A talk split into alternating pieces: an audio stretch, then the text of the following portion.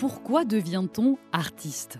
Quelle motivation pousse des comédiens, des comédiennes, musiciens, musiciennes, auteurs, autrices, metteurs en scène, disons, ces êtres hors du commun, à monter sur une scène, à partager des émotions et à se livrer avec bonheur avec la foule? Pendant un peu moins d'une heure, un artiste en lien avec le Grand Théâtre de Provence, le Jeu de Pommes, le Gymnase ou les Bernardines se livre simplement à ce micro. Un entretien sans phare, un dialogue à nu à travers les quatre lieux emblématiques du groupe Les Théâtres, dirigé par Dominique Bluzet, entre Aix-en-Provence et Marseille. Une programmation riche et multiple, danse, musique, théâtre, cirque, humour sur un territoire de création. Quel beau terrain de jeu pour une journaliste comme moi. Vous entendrez des voix parler des arts de la scène bien sûr, mais aussi de parcours, de l'enfance, de combat, de désir parfois et de doute aussi. Mieux comprendre la vie d'artiste, voici le but de notre podcast. Je m'appelle Mélanie Masson et je vous invite à entrer dans le monde merveilleux de la scène, là, maintenant, tout de suite. Le son de la scène, une série de podcasts imaginés par les théâtres mettre ensemble les notes qui s'aiment. Voici comment euh, Mozart définissait entre autres la musique. Dans cet épisode, il sera donc évidemment question d'amour, de musique et de musique classique également, mais aussi d'amour de la transmettre, de faire passer des émotions, parce que Jérémy Rorer, notre invité, au-delà d'être un, chef d'orchestre de renom, et surtout un passionné, fondateur du Cercle de l'Harmonie, toujours euh, partant pour participer à des projets d'éducation à la musique. Nous voilà ravis d'échanger avec lui dans le son de la scène, sur la scène d'ailleurs du, Grand Théâtre de Provence. Euh, avec euh, tout ce qui est installé pour, le concert. Lui qui n'était pas du tout destiné à la, musique, mais plutôt à une carrière de tennisman. Oui, j'ai lu ça, si, si, enfin peut-être dans les, les, premières années. Il est l'un des exemples que dans la vie, rien n'est joué d'avance, même pas une partition. Jérémy Rorer, invité du son de la scène, musique maestro, c'est parti. Bonjour Jérémy. Bonjour. La musique, euh, mettre ensemble les notes qui s'aiment, je trouve que c'est une jolie citation, sortie du contexte évidemment, mais ça peut être euh, euh, une définition que vous, vous pourriez partager bah, c'est surtout celui qui le dit qui, qui donne son importance parce que c'est une sorte à la fois de résumé euh, extrêmement poétique de, de ce qu'est l'expression musicale et en même temps quand ça vient d'un génie qui a, qui a, élaboré tant d'édifices euh, qui, qui, sont assez mystérieux, il faut bien dire, ça, ça, ça nous rapproche en fait de, de, de lui et, de, et de, de, la, de, la, grandeur de la musique et de sa force de, de transmission, de communication et d'élévation. Mm. Je crois qu'il y, a quelque chose, en tout cas j'y réfléchissais dans le, langage, la musique est, un langage qui se partage. Vous avez des, musiciens dans l'orchestre qui, qui ne parlent pas français, qui ne parlent pas cette langue-là, et avec simplement des gestes, on arrive à, se comprendre et des émotions transmises aussi par le, chef d'orchestre. C'est quand même. Euh, assez précieux, j'imagine, dans un monde où parfois on ne se comprend pas bah, C'est pas seulement les gestes, en fait. Il faut, imaginer qu'en fait, euh, le musicien, plus que tout autre, est, sensible à, ce qui est commun à, tout l'univers, c'est-à-dire la, vibration. On, met, on met des instruments en vibration, que l'on chante ou que l'on joue d'un instrument, et on est soi-même plein de vibrations. Et finalement, le geste est une sorte de condensation de la communication, mais ce n'est pas tout. On peut communiquer énormément à un musicien par euh, d'autres aspects du corps et même par la pensée. Ah Même par la pensée. Euh, je me souviens d'avoir euh, été en difficulté avec euh, une instrumentiste à plusieurs reprises pendant, pendant des concerts et, c'est aussi un des aspects difficiles de, comment dire, de la direction d'orchestre et, du fait qu'une personne défaillante peut comment dire, gâcher le sentiment qu'on qu a de tout l'orchestre.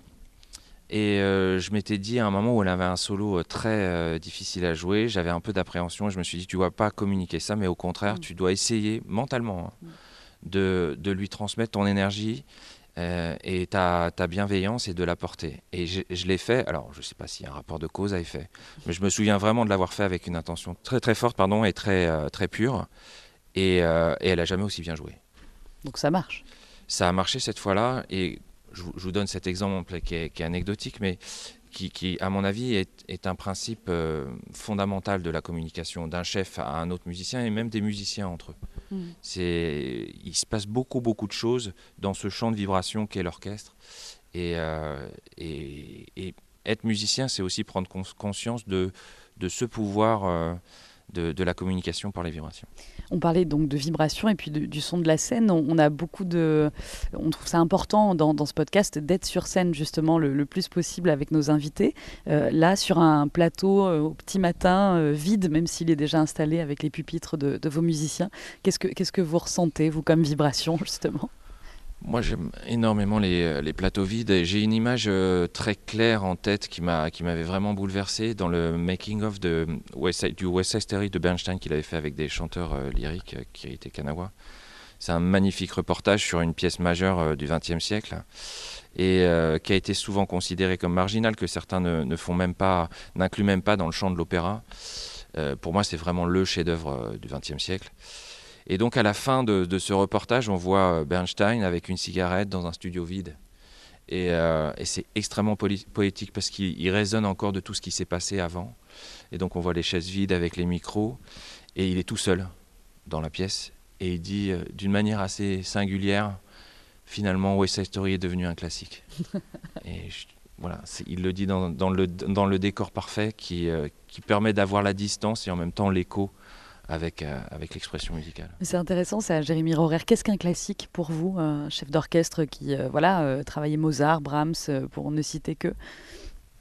Un, un, classique, ben, c'est à la fois pas évident et, et, finalement assez simple. Ça, je rejoins la phrase que vous citiez. C'est finalement assez simple. C'est quelque chose qui s'impose comme une évidence, comme si il avait toujours été là, et dont on sait que dans, dans mille ans, il sera toujours là.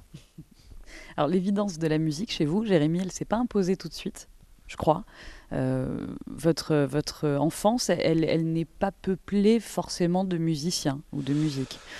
Non, non, en tout cas pas de musique classique. Je, je, je, je, voudrais quand même rendre justice à, ma maman qui, euh, qui avait le regret de pas, qui venait d'un milieu rural et qui avait le regret de ne pas avoir pu, euh, faute de moyens, pratiquer la musique. Donc elle avait ça dans un coin de sa tête. C'était pas vraiment précis. Elle avait l'envie, mais pas les moyens, c'est ça? Euh, elle, elle, avait l'envie. Euh, ce qui n'était pas exprimé, euh, comment dire, de manière urgente, mais elle m'en avait souvent parlé. Mais ça n'avait pas, comment dire, d'incidence euh, directe sur, sur ce qu'elle imaginait pour moi. Et moi, je voulais effectivement, comme vous l'avez dit, je voulais être tennisman, mais c'était par admiration pour Yannick Noah, et j'étais loin de, prétendre faire une carrière. Qui est musicien aussi. Ça s'est arrêté très vite. Et, et, et, en fait, mais c'est vrai que c'est parce qu'il n'y avait pas de place au, comment dire, au tennis que, que je suis allé au conservatoire c'est quelque chose qui compte beaucoup. J'avais vu un film de, Ken Loach où euh, il y, avait une scène assez, pathétique entre un, jeune euh, drogué qu'un éducateur essayait de, de, enfin de, réconforter. Et cet éducateur avait vendu des cassettes au marché noir. Et en fait, vous parliez de, comment dire, de, de résonance. Dans cette scène, on entendait le concerto pour violon de Beethoven, le second mouvement. Et en fait, dans la scène, il expliquait qu'il avait réussi à vendre toutes les cassettes sauf celle-là. Mm. Et il y avait quelque chose d'absolument incroyable dans cette, euh, dans, cette expérience. Ce que j'ai vécu, moi, avec le tennis et le conservatoire, c'est un peu ça. Il restait plus de place autrement qu'au conservatoire et c'était exactement ce que je devais faire. C'est-à-dire que quand, vous parliez de carrière, ça a quand même été assez évident.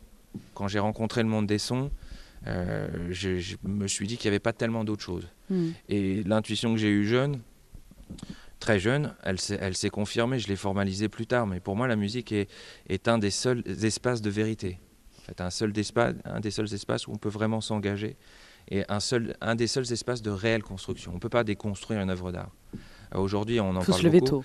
Comment? Faut se lever tôt. Ben, en, réalité, euh, ça, ne fonctionne pas. Soit on la détruit, et à ce moment-là, mais la, déconstruire, c'est pas possible parce que précisément, elle est bâtie sur, euh, sur l'élaboration et la construction. Et ça, ça me, ça me fascine comme espace de, vérité. Hmm. Non, c'est beau de parler de construction, effectivement, parce que finalement, votre carrière, comme toutes les carrières, elle se construit pierre par pierre. Alors, étant aussi faisant partie de la, de la Maison Ronde et de Radio France, il y a quand même la maîtrise de Radio France que vous croisez un jour. Comment ça se passe? Ah bah, Ça, c'est déterminant. Bah, ça, c'est vraiment déterminant. Mais c'est encore un hasard parce qu'en fait, j'étais, euh, j'ai grandi en, banlieue. Euh, et, au bout d'un moment, j'ai été en. J'avais vraiment soif de connaissances et d'apprendre. Et j'ai été limité dans mon apprentissage. Et pour le coup, ma. Ma maman m'a vraiment écouté et elle a entendu par hasard une annonce, euh, elle écoutait France Musique, Et elle entend une annonce de, recrutement à la maîtrise de Radio France, j'avais jamais chanté, qui garantissait un, très haut niveau d'éducation musicale et d'éducation scolaire. Elle me dit tu vas, tu vas, tu vas tenter le concours. et, je me souviens, c'est pardon, un peu anecdotique, un peu mièvre, mais, mais ça, ça, avait, ça m'avait vraiment marqué. Elle, m'avait dit qu'elle m'offrirait un pain au chocolat si je réussissais. Et c'était le premier. Et donc mon entrée à, la maîtrise de Radio France, ça, ça a coïncidé avec, euh, comment dire, l'idée de, la récompense et du mérite. Je ne savais pas chanter et, euh, et ça, ça a fonctionné. Donc ça a été un très grand signe. évidemment, c'était un enseignement d'une qualité exceptionnelle, donc que je porte en moi. Les professeurs que j'ai eus à ce moment-là sont vraiment euh, très très présents dans mon parcours, Madame Kiel en particulier. Et, j'ai eu la chance de participer à des, très grands concerts. Sans, une formation, si vous voulez, très, très développée à, ce moment-là. Et j'ai vu des grands chefs comme Colin Davis diriger. Et c'est vrai que là, j'ai eu un choc euh, vibratoire parce que je me souviens très bien que c'était assez diffus. Euh, j'aurais été un très mauvais. Euh, je me serais vraiment énervé comme petit chanteur. J'aurais énervé le chef que je suis, j'étais très distrait. Mais je, voyais les ondes vraiment se mouvoir devant moi et ça, ça m'a fasciné. J'ai encore une, une, image très très précise de ça, derrière les altis et les seconds violons. Et ça m'a vraiment fasciné comme comme, possibilité de vie et d'expression. On sent d'ailleurs quand, vous en parlez, je ne sais pas si c'est le déclic de voir un chef d'orchestre ou bien de reparler de cette anecdote du pain au chocolat, qu'il y a une vraie émotion qui, qui, euh, arrive en vous, là, Jérémy, quand vous en parlez. J'en parle jamais, en fait. C'est beau. Euh, mais, c'est vrai que la Qu'est-ce qui vous émeut, là? ben, En fait, c'est euh, c'est le, le, tournant, en fait, cette peut-être ce, que je me suis jamais dit, c'est qu'il y a eu un, effectivement euh, encore plus que, que, le conservatoire au début avec la maîtrise, un, tournant définitif et une, orientation de, de ma vocation. Euh, c'est vrai qu'on repense rarement à ces choses-là. Euh, vous le mettez en perspective, mais autant je sens que je le porte, autant je m'interroge rarement sur les, comment dire, sur la mécanique des, les enchaînements. On est là pour ça aussi. Et euh, vous vous souvenez de, la première fois que votre maman vous a vu euh, diriger un orchestre? Euh, Oui, je, sais. Elle était en fait, elle, a été très très bienveillante dans l'accompagnement de mes études jusqu'à un certain point, pour, pour, rien, pour rien vous cacher. À partir du moment où j'ai vraiment voulu devenir musicien, c'était beaucoup plus difficile avec toute bah, elle s'inquiétait ou euh, oui. oui. oui, Globalement, elle ne voyait pas, elle voyait pas d'avenir. Je me souviens très bien que euh, elle voulait vraiment sécuriser par, tout par tous les aspects. Euh, elle aurait préféré que je devienne ingénieur. Enfin, il n'y a pas eu vraiment, pour le coup, d'accompagnement à partir du moment où il y a eu une décision vraiment, comment dire, d'engagement professionnel. À part l'émancipation, à 15 ans j'étais émancipé et j'habitais seul à Paris pour poursuivre mes études. Mais après ça a été plutôt, euh, plutôt difficile. Et, et, ce qui est un tout petit peu douloureux encore aujourd'hui, c'est qu'elle a commencé à, comment dire, à s'intéresser à, à, ce que je faisais assez tard. Et, et au moment où j'ai eu des bonnes critiques. et c'est toujours un peu douloureux parce que en fait, ce qui est très précieux quand, quand on est musicien, c'est les, et c'est très rare, c'est euh, ceux qui veulent juger avant tout le monde, euh, ceux qui peuvent juger avant tout le monde de, vos qualités. Hum. Et effectivement, c'est, ça peut être douloureux, mais enfin, je ne suis pas unique dans ce cas-là. Hein. c'est quand les parents ne le reconnaissent pas, ils ne sont pas les premiers. Ça, reste souvent, en tout cas, euh, des, blessures dans, le parcours de, d'artistes, que ce soit dans la musique ou, autre, qui ait pas cette reconnaissance de, la famille. pourquoi? Le premier cercle, il est, il est fondamental dans ce qu'on est, finalement qu'on devient Des blessures et aussi, il faut pas non plus. Euh, il, faut ici imaginer que ce sont des moteurs. Parce que parce qu'effectivement, je, je, pense que c'est toujours une quête. On ne peut pas se satisfaire de ne pas avoir convaincu euh, oui, euh, ses parents. Mais, mais ce n'est pas forcément dramatique, bien au contraire, de, de, vivre ces expériences que beaucoup de gens vivent pour s'affirmer. Au contraire, parfois, on voit des gens euh, qui, ont des vocations et qui sont trop protégés par leur entourage et qui n'ont pas les, ressorts pour, euh, voilà, pour travailler les 5, 10, 20% de plus qui font qu'ils vont pouvoir euh, vraiment être la, meilleure, la meilleure version d'eux-mêmes dans le domaine qu'ils ont choisi. Il y, a, une certaine euh, fragilité quand vous parlez de tout ça. Du coup, j'aimerais qu'on écoute un, des premiers choix musicaux, juste un extrait que vous avez choisi, qui n'est pas du tout de la musique classique, qui est très pop. Euh, ah. Sting, Fragile, donc fragile. Euh, pourquoi cette chanson en particulier et qu'est-ce qui vous touche là-dedans? D'abord, pour être vraiment honnête, la, facture musicale. Il y a chez, Sting une très très grande connaissance de la musique classique un, très grand intérêt pour euh, toutes sortes de musique et, je dois dire un certain, talent. Et ce qui me touche de, musicalement, c'est qu'en fait, il fait écho dans cette chanson, euh, et pas, je ne peux pas rentrer dans des termes techniques, mais un langage euh, qui est proche de celui de Brahms. Alors, si je suis un tout petit peu technique, ce sont des sixtes parallèles, mais qui sont très très expressifs et très douces, en même temps, qui caractérisent beaucoup des pièces de Brahms. Et, et, je trouve que dans cette chanson, ce qui est très très très beau, c'est qu'il les joue à la guitare, en fait. Mm et on a le, on a le sentiment de, on a le, comment dire, le, il y a quelque chose de sensuel dans la, dans la manière de le jouer à la guitare avec les doigts qui se déplacent sur la, sur la corde qui, qui me touche beaucoup. Et évidemment, le texte est, le texte est, est aussi euh, magnifique. Bah, il parle de la, de la fragilité euh, des êtres et, et, et comment dire, de leur, de leur difficulté à, vivre et à, s'affirmer. Enfin, c'est pas, pas du tout euh, une chanson triste, c'est une chanson qui met en perspective, euh, oui, la, fragilité humaine. Heureusement qu'elle est là. On s'ennuierait un peu, non ah bah, elle, est, elle, est, extrêmement euh, créatrice, inspiratrice. Et je pense que c'est c'est seulement quand on l'accepte qu'on peut justement se, se, dépasse, se, dépasser et être au bon endroit du point de vue de, de la création et de l'expression. Sting, premier choix musical de Jérémy Rorer, invité de, du son de la scène. Euh, on l'écoute et puis on se retrouve juste après ça.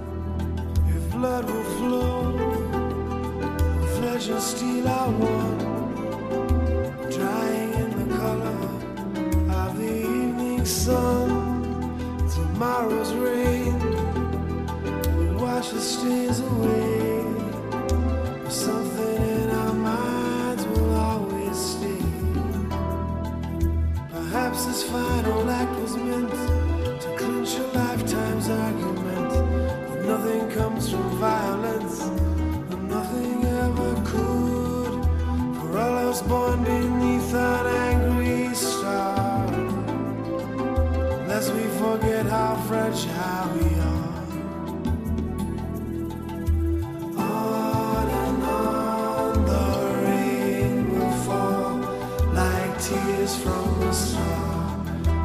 Tears from the stars.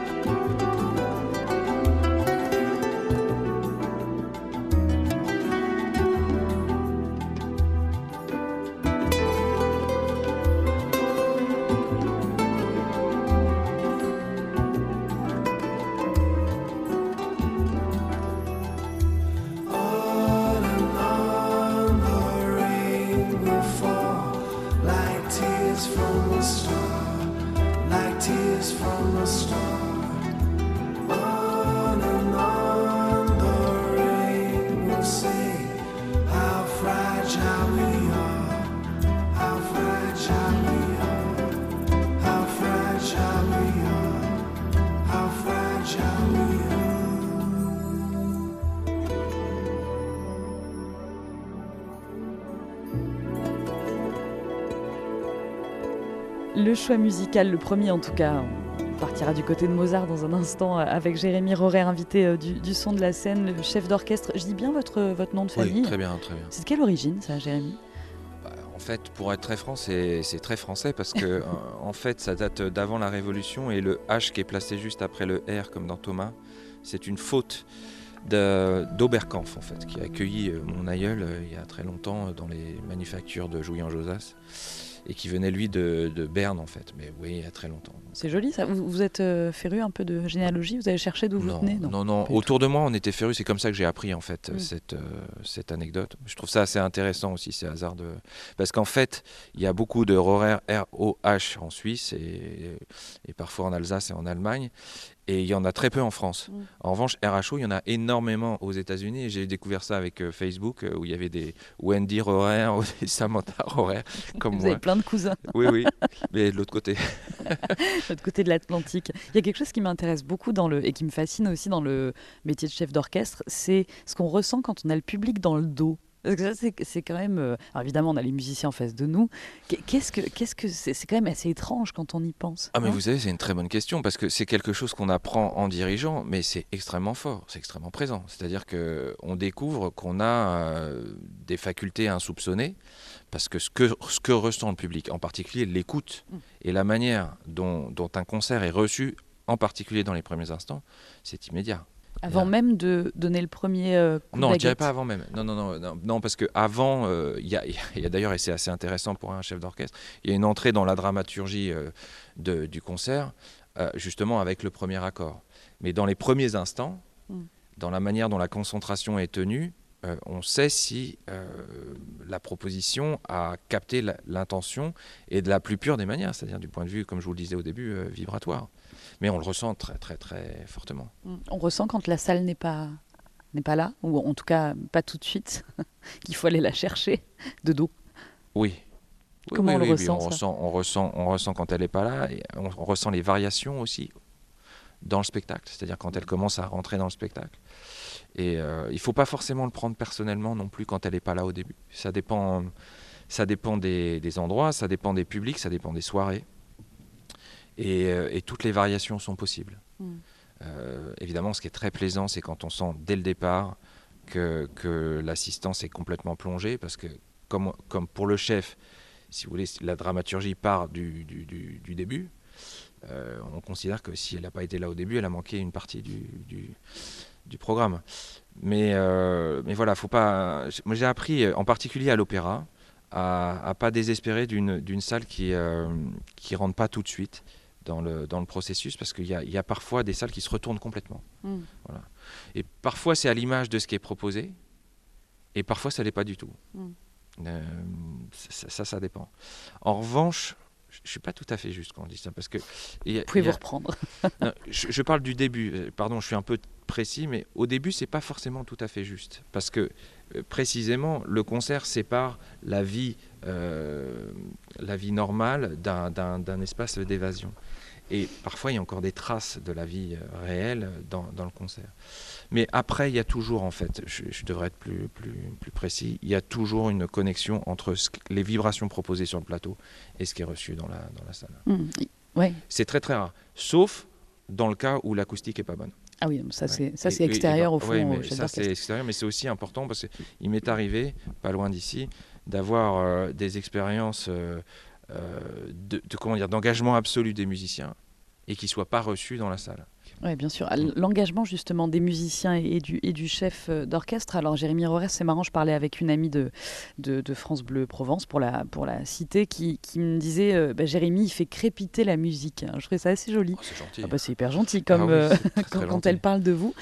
parce qu'on dit souvent qu'il y a une, vous avez une énergie absolument formidable que vous donnez envie aussi de, d'écouter ou de s'intéresser à la musique classique. Marina des théâtres me le disait aussi la première fois qu'elle vous a vu.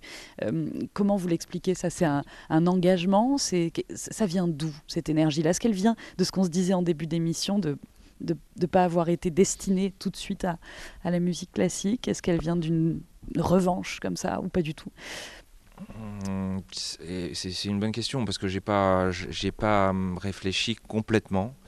Euh, je l'accepte comme nature hein, l'énergie, mais je voudrais tout de suite pour répondre précisément à votre question, je pense que plus que la nature, c'est la démarche en fait. Mmh. Et ça, c'est ce que j'aimerais que, que, le public qui vient au concert comprenne, c'est j'essaye depuis le début d'honorer ce que je trouve génial chez les compositeurs. Et ce qui, moi, m'a élevé, m'a porté au-delà de moi-même. Euh, et je trouve que, si vous voulez, le, le format économique des concerts que j'ai connus, avec parfois... Euh, un, travail qui est relatif, avec parfois un engagement qui est relatif, dénature la force du message du compositeur. Mm. Et je pense vraiment que les messages des grands compositeurs classiques sont universaux. C'est qu'on n'a pas besoin d'avoir la moindre culture quand, quand, le message est restitué pour être en contact avec ces sommets euh, d'édification humaine. Donc c'est ça qui me porte aussi. Mm.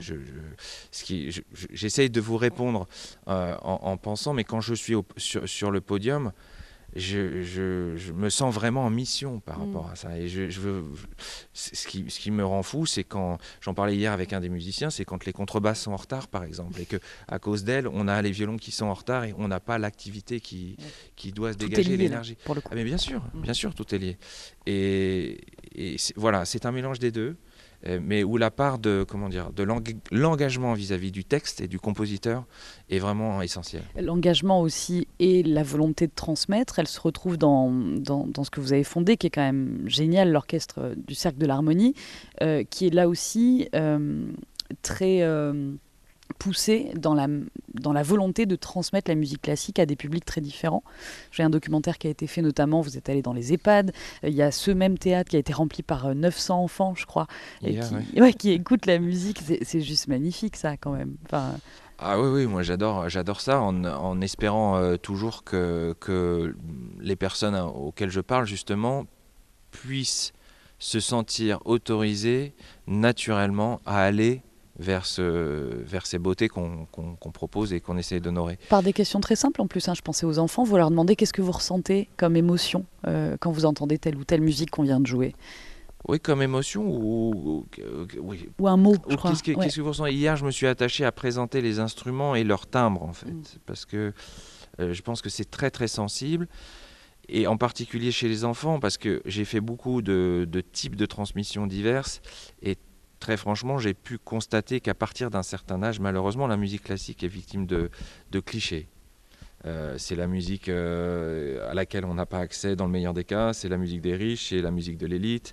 Et il y a un discours comme ça qui est, extrêmement, euh, qui, pour moi, qui est extrêmement pernicieux, qui, commence à prendre forme à l'adolescence, vous voyez, où chacun s'identifie, où finalement la musique n'est plus jugée pour ce, la musique classique hein, n'est plus jugée pour ce qu'elle est. ce qui est le cas pour les enfants de 8 à 10 ans, enfin de, de 0 à 10 ans, je dirais, ou 12 ans, euh, mais pour ce qu'elle représente socialement. Comme toutes les musiques, hein, le rap euh, aussi. Euh, mais, mais oui, mais moi, ça a toujours été mon problème avec la pop. On rentre dans le positionnement. Mm. Et moi, ça m'intéresse absolument pas. Parce que la musique, c'est de la matière. Ce sont des vibrations et euh, on, peut on peut la juger. On peut euh, c'est pas c'est pas comment dire c'est à partir du moment où on, l'exproprie de, cet aspect de matière on rentre dans un champ où le jugement n'est pas autorisé. C'est absolument absurde si vous voulez. Mm. parce que euh, précisément on s'élève par la critique on s'élève par la remise en question et tous les compositeurs le font euh, tous les compositeurs ont copié leurs prédécesseurs, ont admiré certaines choses, rejeté d'autres, et c'est comme ça qu'ils sont devenus ce qu'ils sont, ce qu'ils sont devenus. Voilà, ça, ça me semble assez déterminant dans, dans la transmission. Euh, j'aime beaucoup l'idée que même si hier, par exemple, euh, tout le monde ne va pas forcément être intéressé à la musique, à un moment, c'est un déclic qui a été, comment dire, qui a pu être provoqué et qui plus tard va justement briser ces, clichés et permettra d'avoir un contact plus naturel. Oui, en se remémorant des souvenirs aussi, peut-être. Oui, ou en, en, percevant, je ne sais pas, dans, dans leur vie, euh, dans, dans, leur vie quotidienne, il y aura, il y aura un moment où quand ils, quand ils entendront une musique de, de, publicité avec une référence classique, ils se diront pas la même chose que s'ils n'avaient pas vu un orchestre jouer. Mm. c'est ça qui est. En, écoutant, euh, j'aimerais qu'on écoute comme ça le, deuxième euh, morceau de musique que vous avez choisi, euh, Jérémy Rorer, qui est du Mozart, du coup, et que sans, sans avoir le regard de l'expert que vous êtes, de chef d'orchestre, de musicien, vous nous décriviez la raison pour laquelle vous avez choisi ce morceau-là, ce mouvement-là, et qu'est-ce que justement, si vous étiez un, enfant, je vous demandais les mots qui vous viennent ou les émotions qui vous viennent. Après, vous pouvez me dire que vous avez choisi ce morceau pour d'autres raisons, mais... Euh, bah, vous allez être surprise, mais en fait, euh, s'il y, a un espace d'émotion pour moi, et c'est assez difficile d'en parler, c'est précisément ce, ce, comment dire, ce choix musical, parce que c'était la, la, bande originale du film de Comencini qui s'appelle L'Incompris. Et, euh, On y revient. Hmm. Et en fait, euh, j'en parle très rapidement, c'est la musique dit euh, ce qui ne peut pas être exprimé. Et, donc là aussi, il y a un champ de vérité, euh, d'expression et de, de profondeur psychologique qui est absolument unique. On se rend compte, et je peux vous dire à quel point je dois défendre comme musicien cet aspect du sens et de la, profondeur du sens au-delà des mots de, la musique avec les metteurs en scène à l'opéra. C'est un combat de, tous les instants. Je, pense qu'il n'y a pas de meilleur exemple que ce film et de, dans la manière porte, dans la manière dont la musique porte la douleur de cet enfant mm. qui, euh, euh, qui, en fait n'est pas compris par son père et qui le vit euh, de manière tragique. C'est un peu vous? Non, non, non, non c'est pas moi. Ça m'aimait beaucoup, mais c'est pas moi. C'est une partie de ce que j'ai pu ressentir. C'est beaucoup plus tragique et du coup beaucoup plus beaucoup plus porteur et, et, et, profond et fort mm. dans, dans, ce film que je recommande à, chacun. C'est un, un, sommet d'humanité. C'est noté là-dessus. Vous avez parlé de votre maman, assez peu de votre papa. Est-ce que pour, pour quelle raison? Là aussi, peut-être l'incompréhension, je sais pas. Non. Je ne pas vraiment rentrer dans les détails de ça. Je, pense que ce que je ressens, c'est, ce que j'ai ressenti, c'est effectivement le, et ce, qu'on ressent, à vrai dire, euh, pour, le, pour le déconnecter de l'enfance, c'est la grande douleur de, de comment dire, de l'expression artistique. C'est-à-dire qu'on dépend toujours de la compréhension des autres. Et, et, parfois, cette compréhension n'est pas là. Et, c'est la, la, pire des injustices pour pour un, pour un, pour un artiste. D'accord. Euh, Jérémy, je, voudrais aussi qu'on. Bah tiens, puisqu'on est dans, dans la, compréhension, l'incompréhension, on va peut-être euh, partir sur le, choix de votre texte aussi, puisqu'on parlait euh, rapidement de transmission et, et, des parents. vous avez choisi, alors c'est marrant comme texte, Tu seras un homme, mon fils de Rudyard Kipling. Est-ce que vous, voulez bien nous le lire, ce poème-là Et puis on, va en discuter ensuite. Euh, justement, je trouve ah assez beau. oui, je voudrais le mettre en perspective pour moi. C'est un, texte absolument magnifique et en fait qui, qui m'a été offert par euh, ma professeure de mathématiques quand j'étais justement à, Paris. Euh, au, lycée et, seul en train d'essayer de devenir musicien et j'avais manqué un examen. Et, euh, et, elle m'avait réconforté. Et c'est vraiment un poème d'une extrême profondeur, d'une extrême justesse et en même temps très, euh, très simple. Euh, j'aimerais bien lire un des derniers paragraphes avant de lire l'ensemble, parce que c'est celui qui m'avait vraiment inspiré et que je continue à lire à chaque fois. Si tu peux rencontrer triomphe après défaite et recevoir ces deux menteurs d'un même front, ça, c'est déterminant. Pour, Pourquoi? Bah, Vous l'adaptez au, monde musical. Euh, triomphe après défaite, il y a un aspect de mensonge dans, effectivement dans les deux. Et ça permet de, ça permet de, comment dire, de transcender l'injustice qu'on ressent et effectivement de ne pas, de pas se laisser emporter par, euh, par une adhésion artificielle. Mm. C'est un des conseils, mais enfin, ça, je, peux le dire très vite, ça vous, ça vous permet de, prendre des distances avec, euh, par exemple, euh, le regard critique, hein, parfois qui est... Euh, des professionnels ou du public, d'ailleurs. Oui, professionnel. très, clairement, il n'y a pas plus professionnel qu'un chef d'orchestre. c'est tout le problème justement du rapport à la critique. le problème du rapport à, à la critique euh, des, artistes en général, c'est que eux savent très bien ce qu'ils ont fait. Éventuellement, euh, il y a une grande part d'autocritique chez chaque musicien. C'est précisément ce qui font qu'il euh, progresse.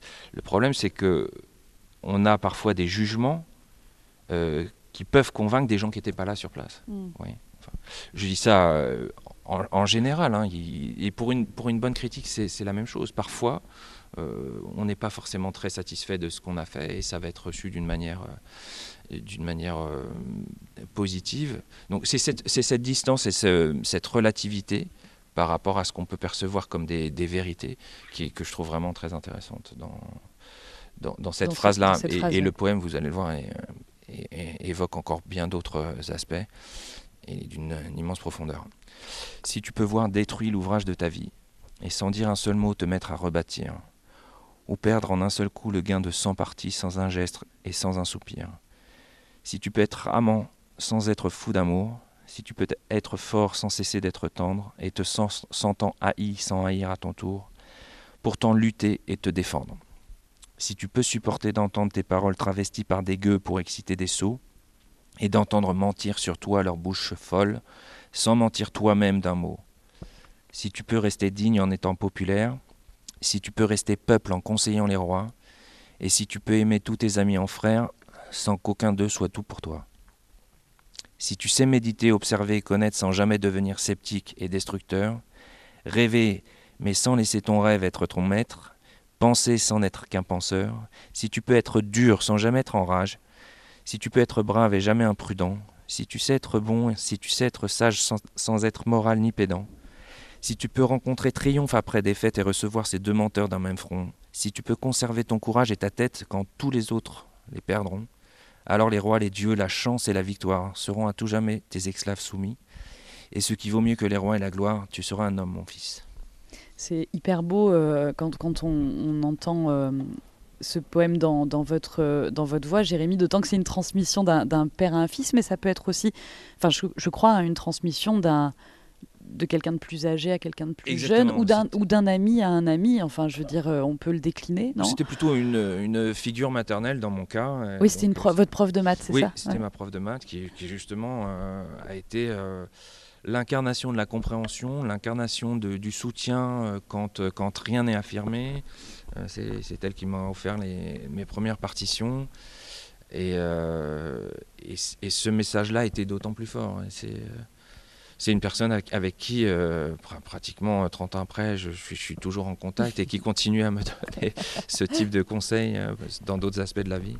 Donc c'est un texte de transmission et, c'est un texte de construction. Et cette transmission-là, justement, que votre prof de maths vous a voilà, livré et continue, euh, continue de le faire, est-ce que vous l'utilisez aussi pour transmettre la musique classique? Parce qu'il y a quelque chose d'intéressant dans ce texte-là, notamment si tu sais, je sais pas, sur la la, pédanterie ou un truc comme ça. Ah oui, je vous ai vu réagir. Attendez, j'essaie de la trouver. Sur la, sur la fin. Euh, oui, voilà. Alors, si tu peux être dur sans jamais être en rage, si tu peux être brave et jamais imprudent, si tu sais être bon et si tu sais être sage sans être moral ni pédant. Exactement. Et ça, je trouve que c'est un, bon résumé aussi de la musique classique, au fond. c'est comment on la transmet alors que on a parfois l'impression qu'elle n'est pas accessible euh, à tous. Ouais. Pour, pour, être honnête, je suis pas certain que ce soit les musiciens qui soient pédants j'ai l'impression que c'est plutôt, euh, vous voyez, la, dépossession, l'expropriation des musiciens mm. par une, une, euh, une, caste autorisée à juger et qui en fait s'impose aux autres dans le public, qui est responsable en fait mm. de, de cette, cette distance naturelle entre une expression musicale et son public. Et ça ne vient pas des musiciens, effectivement. Mais c'est quoi cette caste alors? Enfin, ça ne veut pas dire qu'on ne doit pas se remettre en question comme musicien. Hein.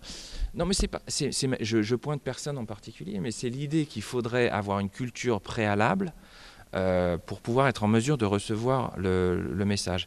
Ce n'est pas le cas. Mm. Et, moi, j'en suis un, témoin euh, modeste, mais, euh, mais extrêmement clair. Je vous dis, j'ai grandi dans un univers où la musique classique n'existait pas. Et dès que j'ai entendu les premières notes de musique classique, ça a été un, appel mm. absolument irrépressible et évident. C'est ce que vous dites. Et, donc, je pense que, je pense que tout, ce qui, tout ce qui sépare l'expression musicale de son public est, à proscrire. Mm. Et, à dénoncer. Mm. En effet, ouais, pour euh, là aussi euh, toucher de toute façon le plus grand nombre, et on, revient euh, à l'émotion et à la vibration dont vous parliez au départ. Et à la vérité, à la construction et, à la vérité que dégage la construction. ça, c'est très important aujourd'hui. Est-ce que vous pensez que le choix, je voulais savoir un peu, Jérémy Roer, comment vous, vous, faites le choix de votre répertoire? Parce que ça peut. Est-ce que le. Qu'est-ce qui oriente un petit peu les les grands compositeurs que vous allez euh, mettre en avant euh, Est-ce que c'est purement votre euh, sensibilité? Est-ce que c'est aussi ce qu'attend un peu le public? C'est très sincèrement. Il y, a toujours une partie évidemment de, composition avec pas ce qu'attend le public, mais ce qu'attendent la plupart du temps les, les, promoteurs qui s'occupent du public. Mm. Mais ça, ça n'a pas vraiment de comment dire de d'influence sur, sur la, nature même de ce qu'on veut proposer. Moi, j'aime à peu près toute la musique, très franchement. Donc, j'ai décidé, avec le Cercle de l'Harmonie, d'explorer une partie du répertoire classique et romantique que je sens lié euh, par, euh, de profonds euh, chaînons qui sont parfois sous-estimés ou sous-évalués. Et donc, ça, c'est l'ambition de répertoire du Cercle de l'Harmonie. Mais par ailleurs, comme, je, comme chef, je, dirige tout type de, répertoire, à part la musique proprement baroque. Mm. mais, mais, je dirige jusqu'à la création contemporaine. Je viens de diriger récemment, c'était pendant le confinement, mais la, le troisième opéra de mon maître euh, Thierry Esquèche, euh, point d'orgue, euh, sur un livret d'Olivier Pi. Juste un mot aussi sur ce, ce terme que j'ai pu croiser, sur l'interprétation historiquement éclairée. Qu'est-ce que ça veut dire ça Ou... Ça veut dire qu'il faut qu'on connaisse un compositeur pour, Non, je comprends que ça soit... Je sais pas. Hein, oui, non, vous avez raison. C'est très difficile de définir que finalement un orchestre qui essaye de, respecter les intentions originelles d'un compositeur, mm. c'est-à-dire aussi l'ambiance sonore dans laquelle il vivait, les instruments pour lesquels il écrivait, comme les chanteurs pour lesquels il écrivait, c'est très difficile de le, condenser en, une expression. Mm. Euh, donc, si vous voulez, le problème qui s'est posé par exemple au cercle, c'est que pendant très longtemps, euh, sur instruments anciens, définissait un certain type de répertoire qui était compris entre 1600 euh, et 1750.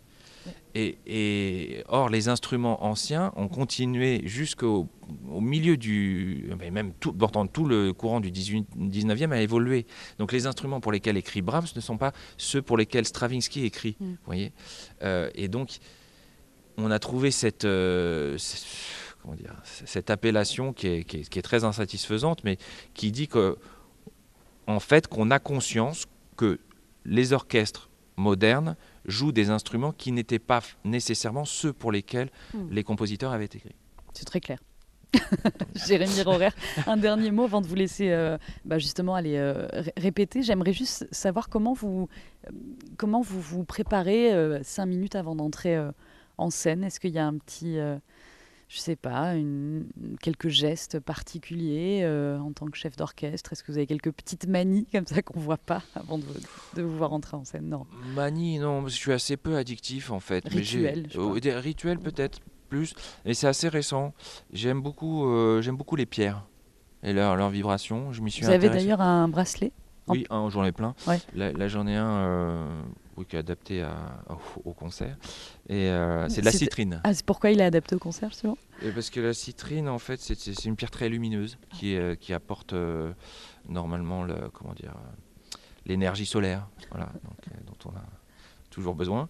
Et, et donc voilà, par, par moment, j'ai, je sais pas, ce ne sont pas des rituels, mais je prends une pierre en contact avec justement d'autres d'autres aspects de vibration et bah, là aussi on rejoint l'énergie la vibration euh, tout, est vibration tout est lié. Un, dernier mot on entend les premières notes de musique ce qui est assez joli pour euh, terminer cette émission et on vous libère. Je, vous laisse le mot de la fin Jérémy Rorer pour euh, voilà simplement parler à celles et ceux qui, nous ont écoutés jusque là de, de, musique ou, d'amour de la musique pour boucler la boucle.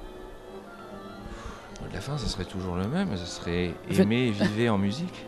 c'est bien. Je pense qu'il n'y a pas meilleure conclusion.